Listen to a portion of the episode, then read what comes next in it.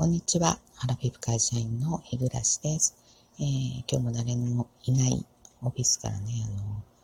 誰もいないオフィスなんですけど、隣がね、に声が筒抜けなんで、誰がいるかわかんないんで、いつもひそひそ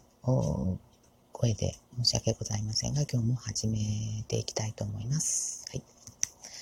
あのー、ちょっとね、私最近、えー、ストレスが最近じゃないか。えっ、ー、と、ずっとストレスはあるんですけれども、ちょっとね、うん、下船というかね、納得いかない話がありましてですね、えー、まあね、またまたこう、私のね、えー、器がちっちゃいぶりを、まあ、あの皆さんにさらけ出しちゃう話ではあるんですけれども、あの、世の中ね、今、オミクロン株、こうね、えー、蔓延してまして、で、えー、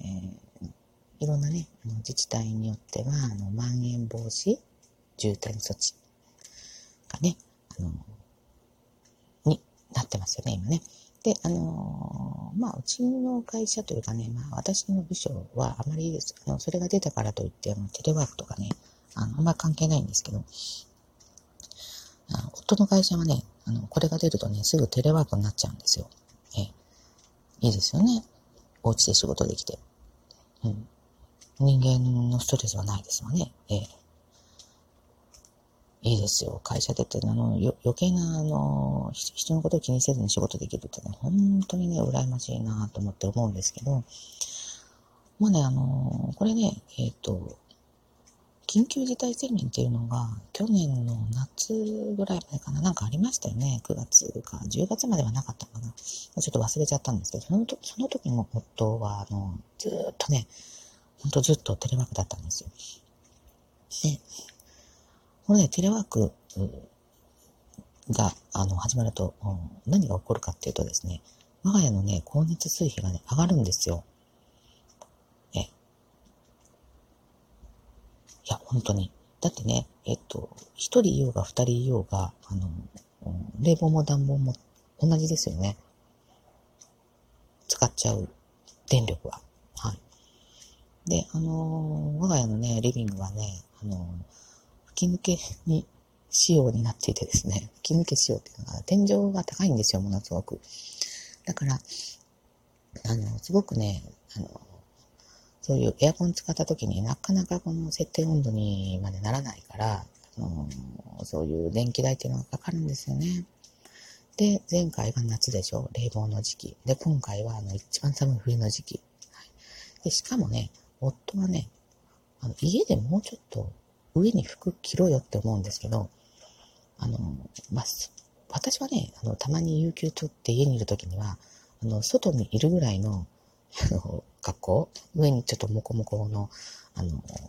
えー、ジャンバーみたいなの着て、で、あの、ひ膝にはね、あの、も毛布みたいな膝掛けして。だから、本当ね、暖房をあんまり使うことってないんですよね。うん。だけど、夫はね、あの、あんまり服着ないんですよ。まあ、着ない、あの、裸じゃないですよ。冬なんてね。あの、もうちょっと上に着れば寒い寒いって言うんだったらっていうような格好をしてるから、あのね、今、あのファンヒーターとね、エアコンね、ダブルなんですよね。で、エアコン電気代、まあね、あの丸一日つけてるやつらかかりますよね。あの消してるのって、結局、就寝してる、寝てる時だけになりますから。ね、しかも、多分ね、あの、ファンヒーターもつけてるんですよね。今、あの、灯油ものすごく高いですよね。あの、うちの方なんかね、あの、えっ、ー、と、18リットルの缶がね、あの、2200円ぐらいするんですよね。で、これ、割とすぐになくなっちゃうんですよ。こうやって昼間、ファンヒーターつけるとね。で、あのー、まあいいんですよ。この仕事だからね。ただね、あのー、あ、そう、それともう一個あるんですよ。あの、昼にね、あの、豆にね、昼食作って料理して食べるんですよね、夫はね。夜やらないのに昼やってるわけですよ。まあね、あの、あのうるさい私が いないから昼に好き好き勝手に料理してるんだと思うんですけど、あの、だからね、その、何が起こるかっていうとね、私があの、夕食用に、あの、買っている食材を昼に使っちゃうんですよ。で、私、それあると思って、あの、家に帰るじゃないですか。するとね、なかったりするんですよね。とか、減ってたり。えあの、頭の中に、だいたい冷蔵庫に何があるって、あの、ね、思ってますよね、皆さんね。で、それがこう、当てが外れるとね、あの、まあ、せめて、これこのぐらい使ったよ、みたいな言えよとか思うし、あの、まあ、なんならね、私なら、自分でその昼に、あの、使う材料は買うかなと思うんですよね。でなぜこんなことを言うかっていうと、あの、以前も話したことあると思うんですけど、我が家はですね、あの別会見なんですよ、夫とですね。これまあ、の、共働きだからまあ、できるのかなと思ったりするんですけど、あの、まあ、夫と私それぞれ給料もらっていて、あのお互いね、えっ、ー、と、いくら、年収がいくらあるかも知らないんですよね。まあ、知ろうと思えば知れないこともないけど、まあ、お互いが興味ないから、まあ、夫は知らないけど、私はまあ興味がないから、あの、知らないんですね。で、まあ、うん。だいたいこんくらいかな、ぐらいで。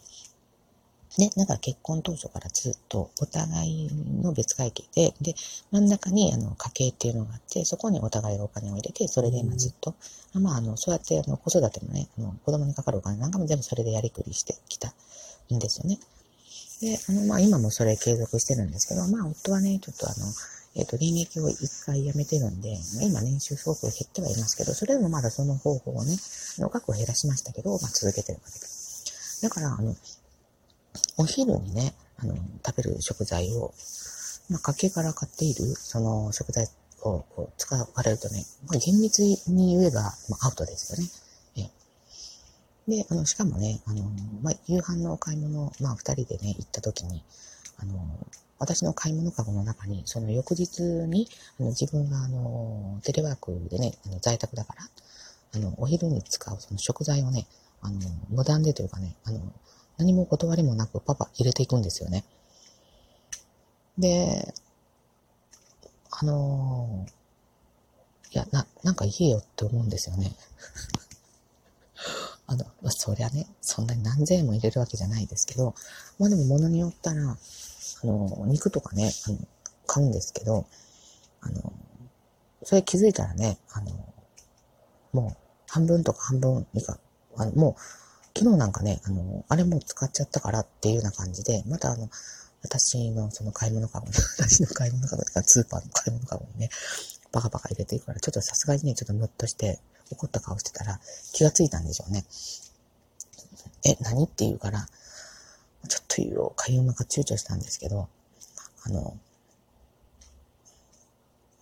なんて言ったっけ？ちょっと忘れたんですけど 要するにね、これ、あの、お昼に食べるやつを、あの、これで買うのどうかなみたいなこと多分言ったんだと思うんですよね。これどういう言い方しても、多分、あの、あ、わかりましたってニコニコね、あの、受け取れやしない内容ですよね。だからこそ、こう、最初からね、あの、気づいてこう配慮してほしいなと。もう私だったら、まあそういうふうな、あの、うちのその家計の事情があるわけだから、あ、買い物かご入れてもいいけど、後から、あ、この分払うよとか、一言あってしかりですよね。うん。だけどそれが一言もないっていうのは、あの、配慮に欠けるのかなと、どう思ってるのかなと思ってね。あの、私がね、全部こう、夫の給料を預かって家計をやりくりしてるならまだわかりますよ。うん、お小遣い制とかね、ならわかるんですけど、そうじゃないわけだから。なんかまあ、要するに覆ってあげてる感じになりますよね、お昼をね。だってあの、テレワークじゃない時は、あの、夫はね、自分で、あの、近くで外食したり、まあ、あの、コンビニでね、あの、買ったりして食べてるわけですから、その時は当然自分のお金がね、出てるわけですよ。で、テレワークの時はね、その、あの、光熱水費全部ね、だって家でトイレも行くわけだし、あもう全部全部家ですよね。うん。で、全部それ、あの、家計で持っちゃうっていうの、どうも思わないっていう方がね、おかしいんじゃないかなと思うんですけどね。ちっちゃいですかね、やっぱり私って。うん。っ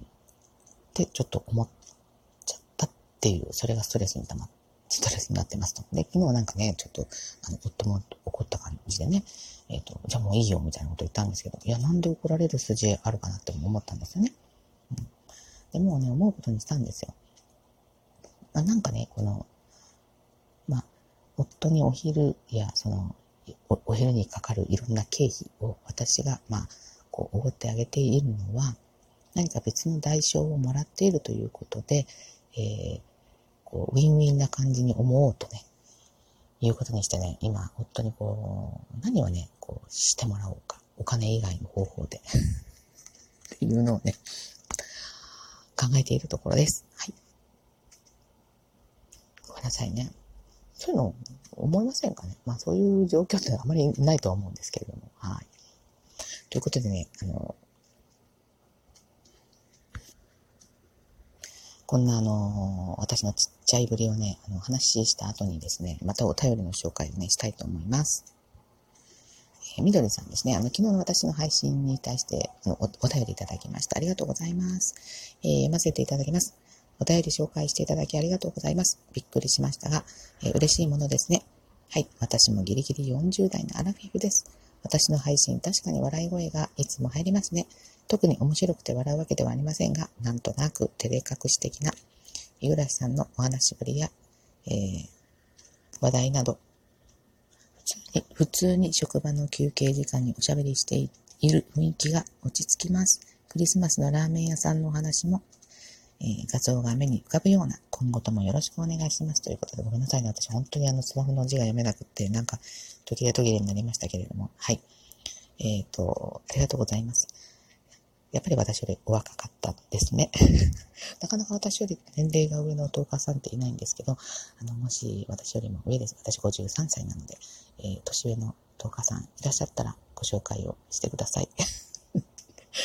ということで、えー、最後までお聴きくださってありがとうございました。みどりさんもありがとうございました。